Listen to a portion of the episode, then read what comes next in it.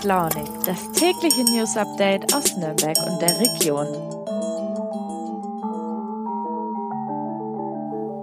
Guten Morgen und herzlich willkommen zu Früh und Launig. Es ist Freitag und zum Ende der Woche habe ich euch nochmal einen bunten Blumenstrauß an Themen mitgebracht. Wir streifen von der Bamberger Sandkerwa über die Schwabacher Wasserwacht und fehlende Plätze in Schwimmkursen bis hin zu den Wochenendtipps der Fein Raus Redaktion. Mein Name ist Lukas, es ist Freitag, der 26. August und ihr hört früh und launig. Dieses Wochenende findet ja wieder die Sandkerver in Bamberg statt. Für all diejenigen, die nicht wissen, was das ist, das ist das große Volksfest in der wunderschönen Bamberger Altstadt. Direkt am Fluss und rund um die St. Elisabethenkirche. Das Fest hat einige schwere Jahre hinter sich. 2017 wurde es abgesagt, weil die Veranstalter, also der Bamberger Bürgerverein, das Sicherheitsrisiko in den engen Gassen der Altstadt und die finanzielle Last nicht alleine tragen wollten. Daraufhin kam dann die Stadt Bamberg als Veranstalter hinzu. Die letzten beiden Jahre fiel die Kerwa dann natürlich Corona zu Opfer. Jetzt kann aber endlich gefeiert werden. Am Donnerstag ging es schon los mit dem Warm-up. Die Sandkerwa wird jetzt bis Montag in Bamberg stattfinden. Meine Volontärskollegin Nina Eichenmüller, die ihr vielleicht auch aus diesem Podcast kennt, wohnt direkt im Bamberger Sandgebiet und wird die nächsten Tage natürlich mittendrin im Geschehen sein. Nina, erzähl doch mal, was können wir denn von der Sandkerwa dieses Jahr erwarten? Ja, also nicht ganz so großes Volksfest, aber dafür wunderschön mitten in der Altstadt und am Regnitzufer von Bamberg. Natürlich gibt's wie auf jedem Volksfest viel Bier und Bratwürste und Live-Musik. Aber ich finde, was gerade das Schöne in Bamberg an der Sandkerber ist, dass es eben auch abseits von diesen klassischen traditionellen Sachen viel Angebote gibt. Also zum Beispiel gehe ich am Sonntag zum veganen Weißwurst shoppen. Und da freue ich mich schon sehr drauf, weil ich das mal eine coole Abwechslung finde zu dem traditionellen Zeug. Und genau, am Samstag spielt zum Beispiel auch eine Indie-Band im Lewinsky und danach kann man in den verschiedenen Clubs noch zu Techno oder Hip-Hop, 80er Musik feiern gehen. Also man hat so alles dabei, nicht nur dieses Traditionelle von den Kirchweinen, was man sonst so kennt. Jawohl, klingt sehr abwechslungsreich auf jeden Fall. Jetzt ist ja auch das letzte Augustwochenende, also das letzte Wochenende, an dem noch das 9-Euro-Ticket gilt. Jetzt war es in den vergangenen drei Monaten ja schon so, dass viele Volksfeste oder viele Ausflugsziele mehr Besucher verzeichnet haben, weil es einfach so günstig war, dorthin zu kommen. Wie sieht's denn da mit der Sandkabe aus? Also die Veranstalter rechnen über die fünf Tage mit etwa 200.000 Besuchern. Und ich kann mir schon gut vorstellen, dass das jetzt nochmal einige nutzen werden, das 9-Euro-Ticket, weil eben der August nicht mehr lange ist. Das hat man ja zum Beispiel auch an der Erlanger Bergkirchweih gesehen, dass da richtig viele Leute die öffentlichen benutzt haben und aufs Auto verzichtet. Das wird in Bamberg, denke ich, nicht anders sein. Okay, ich habe ja in der Einleitung schon mal kurz die prekäre räumliche Lage ähm, angesprochen. Also ihr müsst euch vorstellen, das Bamberger Sandgebiet ist zwar wunderschön, aber auch sehr eng.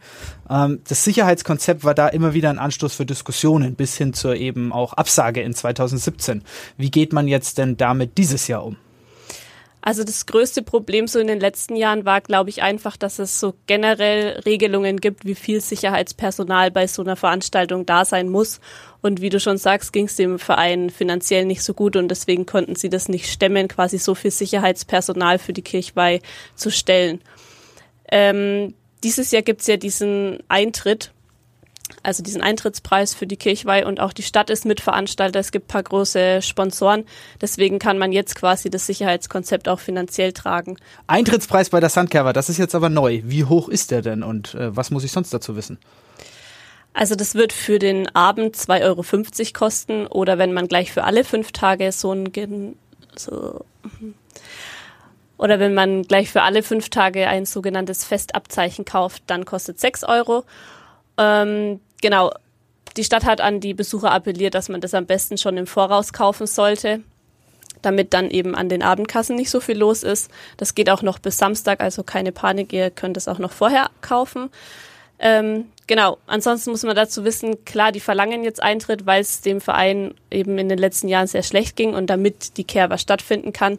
Es ist vor allem, denke ich, so eine Art Solidaritätszeichen, dass eben die ganze Stadt die Sandkerber wieder haben möchte und da soll eben jeder seinen kleinen Teil dazu beitragen.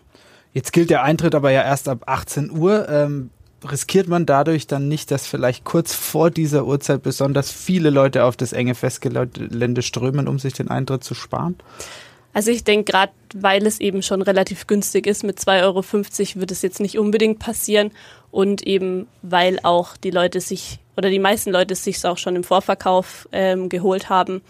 Ich denke, bei den ganzen Preisen, was so eine Sandkerber kostet, werden die Leute auch auf 2,50 Euro ähm, noch verzichten können oder die noch drauflegen können.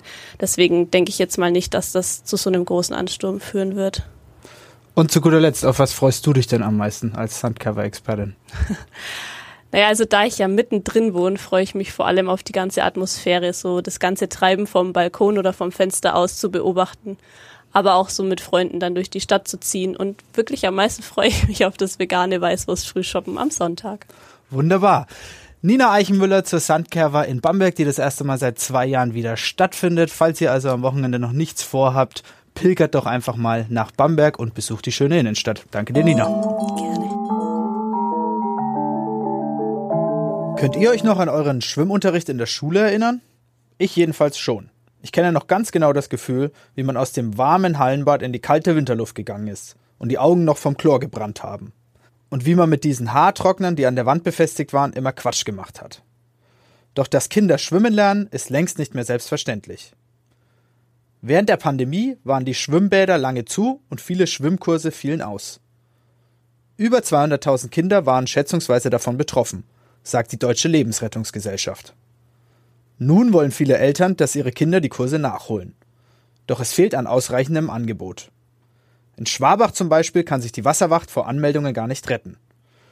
Meine Kollegin Jana Vogel arbeitet dort in der Lokalredaktion und hat sich umgehört. Jana, kriegt denn aktuell jedes Kind einen Platz im Schwimmkurs? Leider nein. Das ist im Moment tatsächlich in und um Schwabach ein großes Problem, dass die Wasserwachten total ausgebucht sind. Man muss dazu sagen, die machen das ja komplett ehrenamtlich neben ihrem Beruf und können deswegen nicht unbegrenzt viele Kinder ausbilden. Und die haben dadurch, dass eben in den letzten Corona-Jahren schon so viele Anmeldungen liegen geblieben sind, jetzt wahnsinnig viele Leute, die sie gar nicht alle durchbringen. Die Warteliste ist im Moment gefüllt, schon bis zum Herbst 2024. Das heißt, da werden natürlich einige leer ausgehen. Es gibt eine Handvoll privater Schwimmschulen in der Umgebung, bei denen ist es meistens nicht ganz so schlimm, aber auch die haben eine sehr hohe Nachfrage und Probleme, überhaupt Orte für Schwimmkurse zu finden. Das heißt, verlassen sollte man sich da auch nicht drauf, dass man sofort einen Platz hat. Warum ist die Lage denn so angespannt? Das liegt an zwei Gründen. Das eine ist ein längeres Thema, was es eigentlich in ganz Franken gibt, dass überall die Hallenbäder und die Schulschwimmbäder fehlen und dass dadurch eben auch ehrenamtliche Organisationen wie die Wasserwacht Probleme haben, dass es überhaupt einen Ort gibt, wo sie eben mit den Kindern trainieren können. Und der andere Grund ist tatsächlich Corona. Zeitweise war ja überhaupt alles geschlossen. Die Bäder konnten monatelang gar nicht aufmachen.